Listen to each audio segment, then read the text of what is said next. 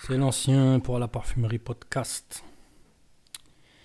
Bon, on va faire suite à cette euh, interview donc euh, qu'on a fait il y a deux jours, euh, enfin qu'on a publié il y a deux jours plutôt, de Dorothée Duret du Nez Insurgé. Le Nez Insurgé, on vous l'a présenté, on avait fait une autre interview parce que c'est une boutique qu'on estime, c'est une boutique vraiment qu'on respecte beaucoup il y a vraiment un réel esprit passionné euh, du parfum, de l'olfaction, et ça va au-delà.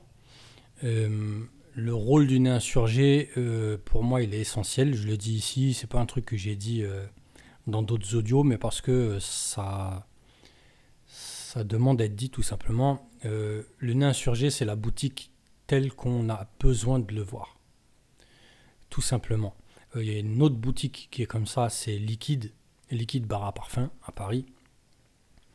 Voilà, c'est des boutiques qui sont dévouées à vendre du bon parfum, globalement. Il peut y avoir des virgules euh, qui peuvent arriver, j'en sais rien. Mais pour l'instant, en tout cas, j'ai pas grand chose à dire, euh, particulièrement bien sûr sur le nez insurgé. le nez insurgé, quand on les connaît, quand on connaît Dorothée, euh, on sait qu'ils sont très très très portés sur le graphisme et euh, ils ont ce truc de vouloir euh, donner d'autres mots au parfum que les mots qu'on donne dans les discours et qui sont clairement pas accessibles à la masse.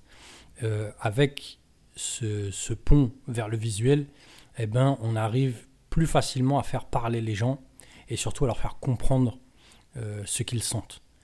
Voilà, donc ça c'est la démarche qu'on retrouve avec la sortie de Couleur. Donc Couleur, c'est une collection qu'ils ont poussée euh, qui est basée sur la synesthésie globalement, c'est-à-dire sur euh, le fait qu'un sens puisse éveiller un autre sens. Donc là, en l'occurrence, on a deux sens qui sont liés, c'est la vue et l'odorat. Euh, voilà, on est dans la synesthésie dans, laquelle je peux témoigner, puisque moi je suis quelqu'un qui vit là-dedans. quand on va sentir des choses, on va leur attribuer des couleurs. Là, on a une démarche euh, qui va dans les deux sens forcément, euh, puisque euh, même si on reste sur le sens odorat en direction de la vue, parce que bah, clairement, on vous fait sentir des parfums à l'aveugle dans l'expérience client, et à vous de deviner les couleurs. Mais tout simplement, on peut voir les couleurs et essayer de les retrouver dans le parfum. On a ça aussi. Voilà, je vais commencer par un premier petit parfum qui n'est autre que euh, peau de bois. Alors je vais rester uniquement sur le parfum, sur l'olfactif, je ne vais pas rentrer dans les couleurs. D'abord, euh, c'est extrêmement subjectif, faut pas oublier ça. Euh, c'est pas parce que moi je vais voir une couleur que les autres vont voir la même couleur. Attention, c'est extrêmement singulier, extrêmement subjectif. Voilà. Euh, alors, peau de bois, c'est un parfum que j'ai beaucoup aimé. C'est pas celui qui saute au pif en premier, hein, clairement. Feu Inzolin, c'est euh, le péteur de nuque euh, qui saute au, qui saute au pif, qui, euh, voilà, qui est, commercial, qui est crossover, qui est super bien foutu, mais parce que c'est sa thématique qui veut ça. Euh, Misia, va, elle va en parler. Moi, je vais m'attarder donc sur, sur ce petit parfum. ce que j'ai beaucoup aimé, alors, j'ai baigné dans le graphisme, un peu comme Dorothée, peut-être pas à son niveau évidemment, mais l'odeur qui rappelle tout de suite les crayons de couleur, ça, ça attaque direct. On est dans les Madeleines de Proust. Tous ceux qui ont dessiné toute leur vie euh, vont retrouver ça tout de suite dans le parfum. Après, euh, c'est ce que je disais euh, dans l'interview, ce qu'on apprécie évidemment, c'est de ne pas en rester là. C'est du parfum. C'est du parfum. Et chaque pièce que vous allez trouver dans cette collection, c'est du parfum. Voilà, c'est pas de la connerie expérimentale. on va, a quelque chose de beaucoup mieux, tout simplement, de beaucoup plus abouti. Euh, derrière ce parfum, on a deux têtes euh, de Flair, le studio Flair Paris, euh, Camille Chemardin et Elia Chiche. Vraiment, on a un très très beau boulot, un très beau travail. C'est fin, c'est bien foutu. Moi, j'aime beaucoup, comme je le disais même encore une fois dans l'interview, c'est un parfum que j'ai, kiffé le soir. Porter ça le soir, je trouvais ça vraiment magnifique.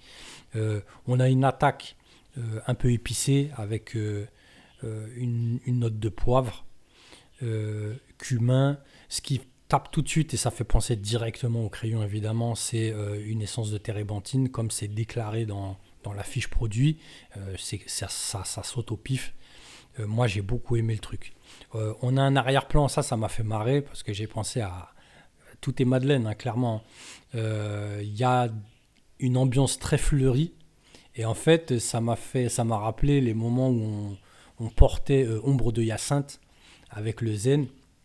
Et le zen, il me disait, j'ai l'impression de rentrer chez un fleuriste.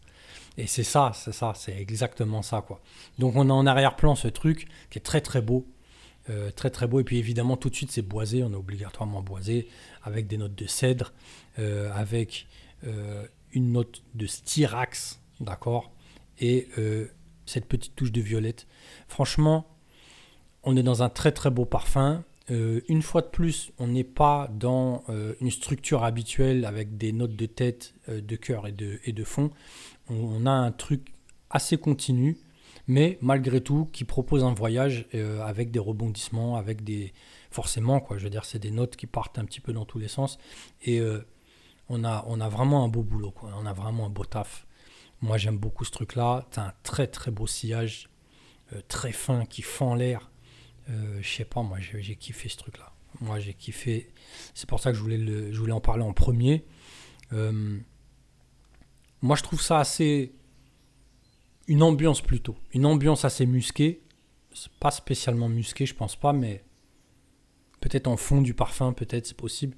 Moi je trouve ça assez musqué, mais dans l'ambiance, c'est-à-dire ceux qui ont l'habitude de porter des muscles, ils vont s'y retrouver. Ils vont se retrouver clairement. Et puis il y a vraiment du grain avec les notes boisées. Franchement, moi j'aime beaucoup ce truc-là. J'ai beaucoup aimé ce parfum, c'est un coup de cœur pour moi, pour de vrai. Euh, voilà. Je vais pas aller beaucoup plus loin. Euh, ceux qui ont vraiment, j'encourage les gens.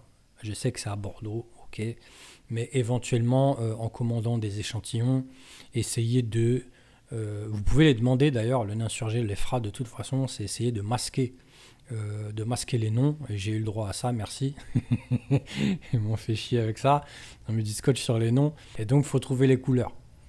C'est intéressant, c'est vraiment une démarche très très intéressante. Très très intéressante. Voilà. Euh, allez-y foncez, il faut sentir ça obligatoirement. Euh, on est en autre parfum, euh, on est à 100 ml pour 120 euros. C'est vraiment extrêmement accessible quand on connaît la niche, quand on connaît le contenu, je veux dire la quantité, et puis le taf qu'il y a derrière. Vraiment un gros bravo.